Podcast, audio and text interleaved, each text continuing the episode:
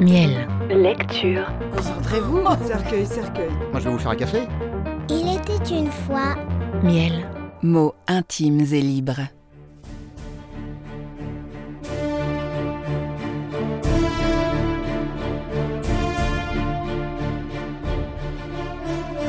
Le comte de Monte Cristo. Lu par Martin Amic. Chapitre 12. Le père et le fils.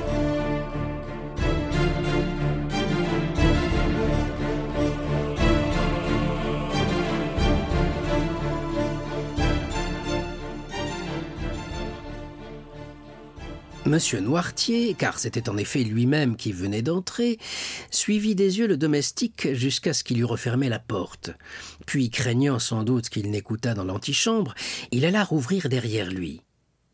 La précaution n'était pas inutile et la rapidité avec laquelle maître Germain se retira prouva qu'il n'était point exempt du péché qui perdit nos premiers pères. Monsieur Noirtier prit alors la peine d'aller fermer lui-même la porte de l'antichambre, revint fermer celle de la chambre à coucher, poussa les verrous et revint tendre la main à Villefort qui avait suivi tous ses mouvements avec une surprise dont il n'était pas encore revenu. Ah ça. Sais-tu bien, mon cher Gérard, dit-il au jeune homme en le regardant avec un sourire dont il était assez difficile de définir l'expression, que tu n'as pas l'air ravi de me voir. Si fait, mon père, dit Villefort. Je suis enchanté. Mais j'étais si loin de m'attendre à votre visite qu'elle m'a quelque peu étourdi. Mais, mon cher ami, reprit Noirtier en s'asseyant, il me semble que je pourrais vous en dire autant. Comment vous m'annoncez vos fiançailles à Marseille pour le 28 février, et le 3 mars, vous êtes à Paris. Si j'y suis, mon père, dit Gérard en se rapprochant de M. Noirtier, ne vous en plaignez pas, car c'est pour vous que j'étais venu. Et ce voyage vous sauvera peut-être. Ah, vraiment? dit M. Noirtier en s'allongeant nonchalamment dans le fauteuil où il était assis. Vraiment, contez-moi donc cela, monsieur le magistrat. Ce doit être curieux. Mon père, vous avez entendu parler de certains clubs bonapartistes qui se tient rue Saint-Jacques? Numéro 53, oui. J'en suis le vice-président. Mon père, votre sang-froid me fait frémir. Que veux-tu, mon cher? Quand on a été proscrit par les montagnards, qu'on est sorti de Paris dans une charrette de foin, qu'on a été traqué dans les landes de Bordeaux par les limiers de Robespierre, cela vous a aguerri à bien des choses. Continue donc. Eh bien, que s'est-il passé à ce club de la rue Saint-Jacques? Il s'y est passé qu'on y a fait venir le général Quesnel, et que le général Quesnel, sorti à 9 heures du soir de chez lui, a été retrouvé le surlendemain dans la Seine. Et qui vous a conté cette belle histoire?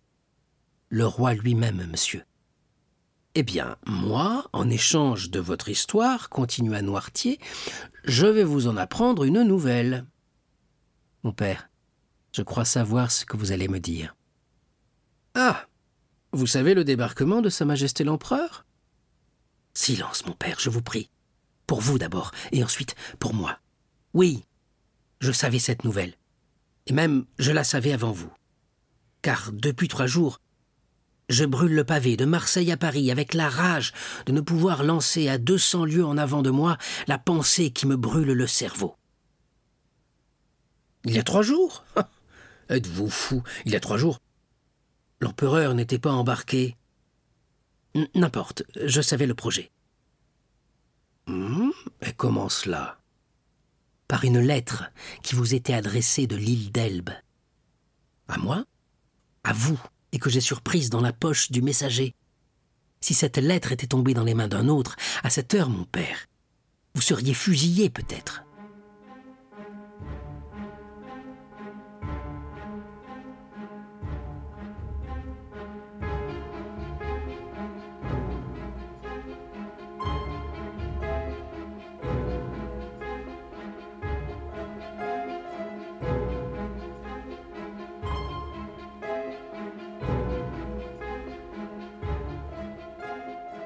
Le père de Villefort se mit à rire.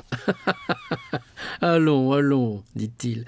Il paraît que la Restauration a appris de l'Empire la façon d'expédier promptement les affaires. Fusillé, mon cher, comme vous y allez. Et cette lettre, où est-elle? Je vous connais trop pour craindre que vous l'ayez laissée traîner. Je l'ai brûlée, de peur qu'il n'en restât un seul fragment, car cette lettre, c'était votre condamnation. Et la perte de votre avenir, répondit froidement Noirtier. Oui, je comprends cela, mais je n'ai rien à craindre puisque vous me protégez. Je fais mieux que cela, monsieur, je vous sauve. Oh, diable, cela devient plus dramatique. Expliquez-vous. Monsieur, j'en reviens à ce club de la rue Saint-Jacques. Il paraît que ce club tient au cœur de messieurs de la police. Euh, pourquoi n'ont-ils pas mieux cherché? Ils l'auraient trouvé. Ils ne l'ont pas trouvé, mais ils sont sur sa trace. C'est le mot consacré, je le sais bien. Quand la police est en défaut, elle dit qu'elle est sur la trace, et le gouvernement attend tranquillement le jour où elle vient dire, l'oreille basse, que cette trace est perdue. Oui, mais on a trouvé un cadavre. Et dans tous les pays du monde, cela s'appelle un meurtre. Un meurtre, dites-vous, rien ne prouve que le général ait été victime d'un meurtre. On trouve tous les jours des gens dans la Seine qui s'y sont jetés de désespoir, qui s'y sont noyés, ne sachant pas nager. Mon père, vous savez très bien que le général ne s'est pas noyé par désespoir et qu'on ne se baigne pas dans la Seine au mois de janvier. Non, non, ne vous abusez pas. Cette mort est bien qualifiée de meurtre. Et qui l'a qualifié ainsi? Le roi lui-même. Le roi Je le croyais assez philosophe pour comprendre qu'il n'y a pas de meurtre en politique. En politique, mon cher, vous le savez comme moi. Il n'y a pas d'homme, mais des idées. Pas de sentiments, mais des intérêts. En politique, on ne tue pas un homme, on supprime un obstacle, voilà tout. Voulez-vous savoir comment les choses se sont passées? Eh bien, moi, je vais vous le dire. On croyait pouvoir compter sur le général Kennel. On nous l'avait recommandé de l'île d'Elbe. L'un de nous va chez lui, l'invite à se rendre rue Saint-Jacques, à une assemblée où il trouvera des amis. Il y vient, et là, on lui déroule tout le plan. Le départ de l'île d'Elbe, le débarquement projeté. Puis, quand il a tout écouté, tout entendu, qu'il ne lui reste plus rien à apprendre, il répond qu'il est royaliste. Alors, chacun se regarde. On lui fait faire serment, il le fait, mais de si mauvaise grâce, vraiment, que c'était tenter Dieu que de jurer ainsi. Eh bien, malgré tout cela, on a laissé le général sortir libre, parfaitement libre. Il n'est pas rentré chez lui. Que voulez-vous, mon cher? Il est sorti de chez nous. Il se sera trompé de chemin, voilà tout. Un meurtre. En vérité, vous me surprenez, Villefort, vous, substitut du procureur du roi, de bâtir une accusation sur de si mauvaises preuves. Est-ce que jamais je me suis avisé de vous dire, à vous, quand vous exercez votre métier de royaliste, et que vous faites couper la tête de l'un des miens, mon fils, vous avez commis un meurtre Non, j'ai dit, Très bien, monsieur, vous avez combattu victorieusement, à demain la revanche. Mais mon père, prenez garde, cette revanche sera terrible quand nous la prendrons. Je ne vous comprends pas. Vous comptez sur le retour de l'usurpateur. Hmm, je l'avoue. Vous vous trompez, mon père. Il ne fera pas dix lieues dans l'intérieur de la France sans être poursuivi, traqué, pris comme une bête fauve. Mon cher ami, L'empereur est en ce moment sur la route de Grenoble. Le 10 ou le 12, il sera à Lyon, et le 20 ou le 25, à Paris. Les populations vont se soulever pour aller au-devant de lui. Il n'a avec lui que quelques hommes, et on enverra contre lui des armées qui lui feront escorte pour entrer dans la capitale? En vérité, mon cher Gérard, vous n'êtes encore qu'un enfant.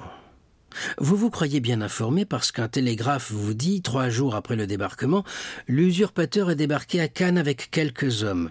On est à sa poursuite. Mais où est-il? Que fait-il? Vous n'en savez rien. On le poursuit, voilà tout ce que vous savez. Eh bien, on le poursuivra ainsi jusqu'à Paris, sans brûler une amorce.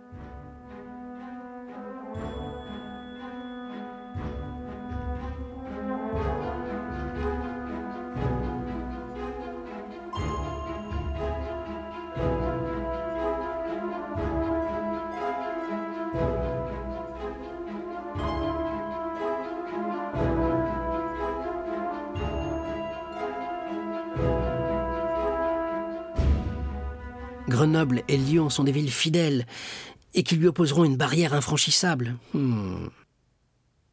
Grenoble lui ouvrira ses portes avec enthousiasme. Lyon tout entier ira au-devant de lui. Croyez-moi, nous sommes aussi bien informés que vous. Et notre police vaut bien la vôtre. En voulez-vous une preuve?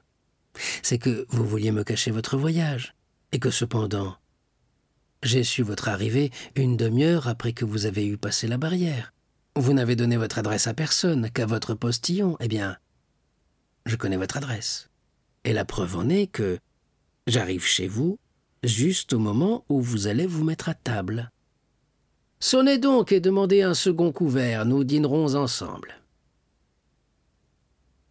En effet, répondit Villefort, regardant son père avec étonnement. En effet, vous me paraissez bien instruit. Eh, mon Dieu, la chose est toute simple. Vous autres qui tenez le pouvoir, vous n'avez que les moyens que donne l'argent. Nous autres qui l'attendons, nous avons ceux que donne le dévouement. le dévouement? dit Villefort en riant. Oui, le dévouement. C'est ainsi qu'on appelle, en termes honnêtes, l'ambition qui espère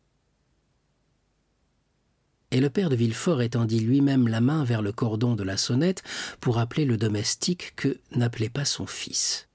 Villefort lui arrêta le bras. Attendez, mon père, dit le jeune homme, encore un mot. Dites. Si mal faite que soit la police royaliste, elle sait cependant une chose terrible. Laquelle? C'est le signalement de l'homme qui, le matin du jour où a disparu le général Quesnel, s'est présenté chez lui. Ah Elle sait cela, cette bonne police. Et ce signalement, quel est-il? Teint brun, cheveux, favoris et yeux noirs, redingote bleue boutonnée jusqu'au menton, rosette d'officier de la Légion d'honneur à la boutonnière, chapeau à large bord et canne de jonc. Elle sait cela, dit Noirtier. Et pourquoi donc, en ce cas, n'a-t-elle pas mis la main sur cet homme? Parce qu'elle l'a perdu hier ou avant-hier au coin de la rue Coquéron. Hmm. Quand je vous disais que votre police était sotte. Oui, mais d'un moment à l'autre, elle peut le trouver. Oui, dit Noirtier en regardant insoucieusement autour de lui. Oui, si cet homme n'est pas averti, mais il l'est. Et, ajouta-t-il en souriant, il va changer de visage et de costume. À ces mots, il se leva, mit bas sa redingote et sa cravate, alla vers une table sur laquelle étaient préparées toutes les pièces du nécessaire de toilette de son fils, prit un rasoir, se savonna le visage, et d'une main parfaitement ferme, abattit ses favoris compromettants qui donnaient à la police un document si précieux. Villefort le regardait faire avec une terreur qui n'était pas exempte d'admiration. Ses favoris coupés, Noirtier donna un autre tour à ses cheveux, prit au lieu de sa cravate noire une cravate de couleur qui se présentait à la surface d'une malle ouverte, endossa au lieu de sa redingote bleue et boutonnante une redingote de Villefort de couleur marron et de forme évasée, essaya devant la glace le chapeau à bord retroussé du jeune homme, parut satisfait de la manière dont il lui allait, et laissant la canne de jonc dans le coin de la cheminée où il l'avait posée, il fit siffler dans sa main nerveuse une petite badine de bambou avec laquelle l'élégant substitut donnait à sa démarche la désinvolture qui en était une des principales qualités. Eh bien, dit-il en se retournant vers son fils stupéfait lorsque cette espèce de changement à vue fut opéré. Eh bien, crois-tu que ta police me reconnaisse maintenant? Non, mon père, balbutia Villefort. Je l'espère du moins. Maintenant, mon cher Gérard, continua Noirtier, je m'en rapporte à ta prudence pour faire disparaître tous les objets que je laisse à ta garde. Oh, soyez tranquille, mon père, dit Villefort. Oui, oui. Et maintenant, je crois que tu as raison, et que tu pourrais bien, en effet, m'avoir sauvé la vie. Mais sois tranquille. Je te rendrai cela prochainement.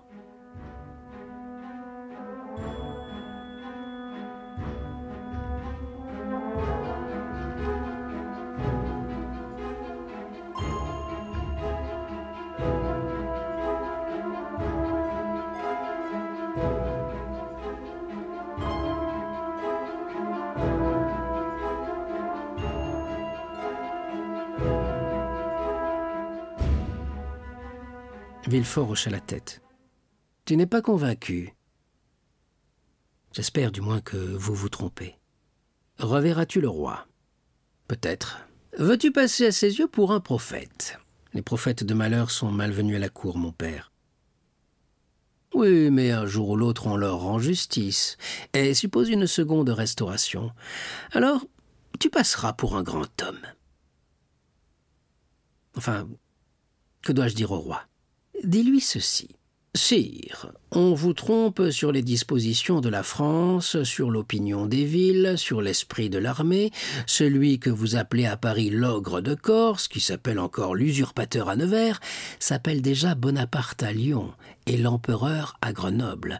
Vous le croyez traqué, poursuivi, en fuite, il marche, rapide comme l'aigle qu'il rapporte. Les soldats, que vous croyez mourants de faim, écrasés de fatigue, prêts à déserter, s'augmentent comme les atomes de neige autour de la boule qui se précipite. Sire, partez. Abandonnez la France à son véritable maître, à celui qui ne l'a pas achetée mais conquise. Partez, sire, non pas que vous couriez quelque danger, votre adversaire est assez fort pour faire grâce, mais parce qu'il serait humiliant pour un petit-fils de Saint-Louis de devoir la vie à l'homme d'Arcole, de Maringo et d'Austerlitz. Dis-lui cela, Gérard. Ou plutôt, va, ne lui dis rien. Dissimule ton voyage, ne te vante pas de ce que tu es venu faire et de ce que tu as fait à Paris.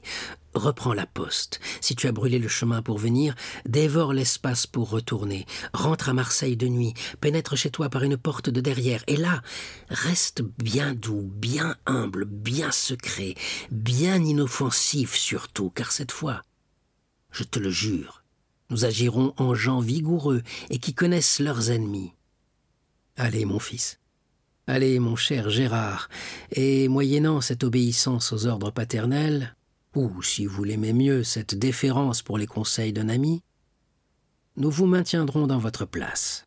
Ce sera, ajouta Noirtier en souriant, un moyen pour vous de me sauver une seconde fois, si la bascule politique vous remet un jour en haut et moi en bas. Adieu, mon cher Gérard. À votre prochain voyage, descendez chez moi et Noirtier sortit à ces mots, avec la tranquillité qui ne l'avait pas quitté un instant pendant la durée de cet entretien si difficile. Villefort, pâle et agité, courut à la fenêtre, entr'ouvrit le rideau et le vit passer, calme et impassible, au milieu de deux ou trois hommes de mauvaise mine, embusqués au coin des bornes et à l'angle des rues, qui étaient peut-être là pour arrêter l'homme aux favoris noirs, à la redingote bleue et au chapeau à large bord. Villefort demeura ainsi, debout et haletant, jusqu'à ce que son père eût disparu au carrefour Bussy. Alors, il s'élança vers les objets abandonnés par lui, mit au fond de sa malle la cravate noire et la redingote bleue, tordit le chapeau qu'il fourra dans le bas d'une armoire, brisa la canne de jonc en trois morceaux qu'il jeta au feu, mit une casquette de voyage, appela son valet de chambre, lui interdit d'un regard les mille questions qu'il avait envie de faire, régla son compte avec l'hôtel, sauta dans sa voiture qui l'attendait tout attelée, apprit à Lyon que Bonaparte venait d'entrer à et, au milieu de l'agitation qui régnait tout au long de la route, arriva à Marseille, en proie à toutes les transes qui entrent dans le cœur de l'homme avec l'ambition et les premiers honneurs.